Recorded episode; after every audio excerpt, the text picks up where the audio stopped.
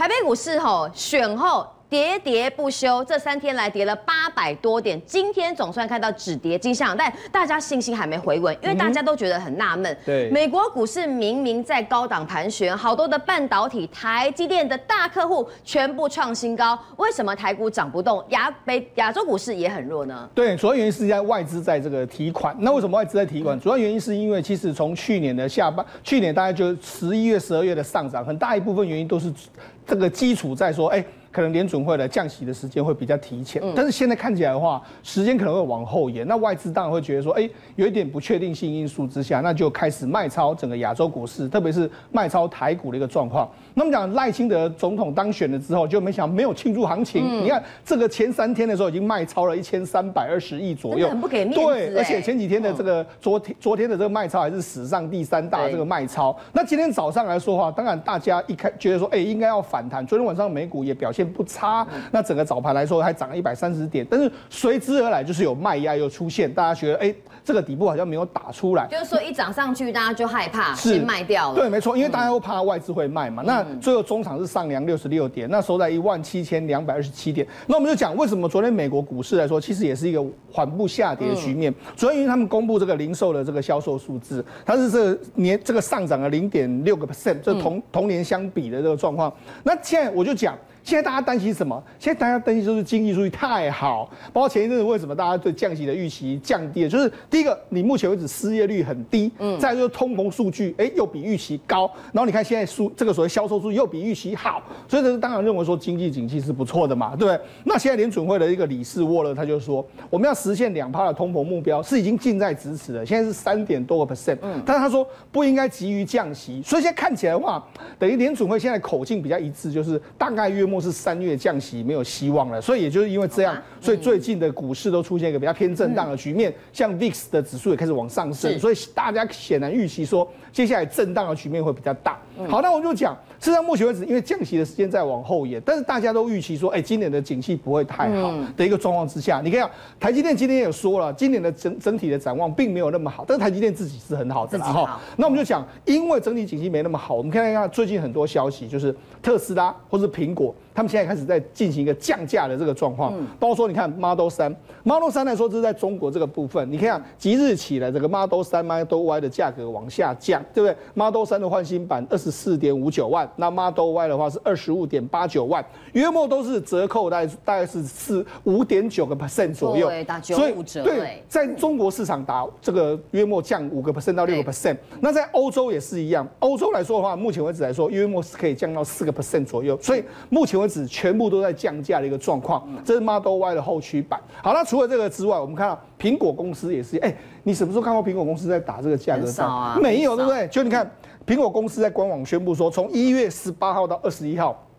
开启说，他们当然有个名目嘛，叫迎新春的这个限时优惠。那这个 iPhone 十五系列降价约莫五百块人民币，你看都开始降价的一个状况，对不对？那天猫来说的话，当然又配合苹果的行动，十七号就说你降，我比你降的更多。那全系列大概降一千块人民币左右。你看洋洋洒洒都是降一千、一千、一千、一千，然后还有四百十四就降幅比较小了。但是你可以看到，你什么时候看过苹果对新机在降价？所以显见呢。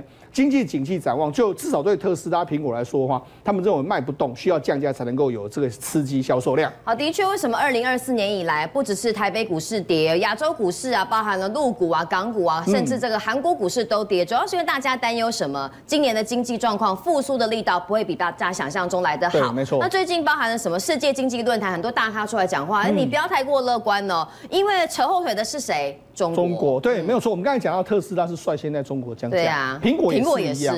对，那其实今年会景气不好的话，真的很大一部分原因就是因为中国真的大家看得很不好。我们可以到目前为止来说，我们讲中国带动经济最重要的就是他们内需，特别是房市。我们可以讲这是七十个这个城市里面的新建房屋住宅的这个销销售价格的环比，环比就是我们所说的 QOQ，那个同比来说就是年度的成长率。那你看，事实上我们不要看什么，我们直观的来看，你看这不论是。一线城市、二线城市、三线城市都是往下掉，对，掉的幅度相当的大。那这个这个 Y O Y 来说，你看也都是往下掉，所以也就是我们简单的一个理由，就是中国目前的房市七十个城市的新建房屋来说的话，是同比在下降，就是年度在下降，而且季度在下降，也就是下跌。目前在现在进行式之中。那我们再从二手房屋也是一样，你看二手房屋的这个比例来看，我们用也是很直观的看，全部都在下降，对不对？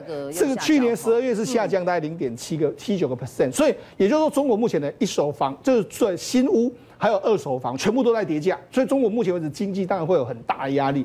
那有很大的压力之下，那外资现在又不进去，所以我们讲中国最近又公布了数据了，他公布这个失业率，他说我们二零二三年全年的这个失业率是五点一，哎，那你说哪有差？我们比去年的时候啊下降了零点四个 percent，所以当然好啊。不过大家说，哎，这有猫腻存在，因为他说。我们公布所谓，我们恢复公布所谓不在校的学生的十六到二十四岁，然后二十五到二十九岁，还有三十到五十九岁的劳这个劳劳动力调查，不是劳动的主要的这个。那个目标群对，没没错没错，他不公布这一块，他公布什么？他公布这个年轻的失业率又重新公布了。为什么？因为年轻失业率在去年不是说盖牌吗？对对。他现在是说，哎，我不，我包含我公布不包含在校生的这个部分是四点六，去年是二十趴嘛，去年二十趴之后他就说我的盖牌。那现在有一个新的数据出来，就说，哎，你看下降啦，去年二十趴，现在十四点九趴。但是我跟大家讲，现在这个数据大家已经完全都不相信了，因为大家认为说，你从股市看得非常清楚，香港股市在暴跌，中国股市在暴跌，光你说经济会有多好？好，那也因为这样，你看到外资就开始在台湾，因为某些部分来说，因为大中华市场的关系，外资也会很害怕，所以它雅股都一起撤，对，一起卖嘛。所以你看，事实上除了日股之外，它这个雅股里面啊，港股卖，中国股市也卖，然后韩国股市也，韩国股也是狂跌嘛，对。所以你看它最近卖什么，联电啊、华邦电、中信金，还有台湾星光金，还有元大台湾五十等等都卖了，对？卖。那卖了之后，你看，因为他们伴随卖了之后，通常呢，台币也会跟着贬值。我们要这个台币的线线路是往上就是贬值，对。那因为贬值的过程里面，央行就说：“哎，你没有的这个外资这个不对台湾的基本面还是有信心的啊，不用担心啊。”所以我在讲，至少目前为止来说，我觉得外资的确的，它因为目前为止台湾跟亚洲也有一些地缘政治的风险。那目前美股的状态来说，他们又看不清楚联准会的这个动态，所以可能外资的心态就是先卖一趟。先卖一趟，不过我觉得如果外资卖不下去了，反而呢，我觉得又是一个可以捡便宜的时间，也说不定。好，感谢世宏哥。外资到底有没有卖不下去呢？昨天大卖了七百八十几亿元，创下史上第三大卖超。今天卖超八十几亿，稍微的缩手了。那包含了不管央行连续两天出来说，哎，新台币很稳定啊，大家出口状况很健康，不要担心之外，什么证交所啊、金管会啊、柜买中心全部都出来信心喊话。那宇哥，我们也要信心喊话一下，大家就想问呢，哎。二零二四跌到现在都快跌到一月中了，到底跌完了没？呃，我们其实跟大家讲哈，指数不是给大家拿来猜的。嗯，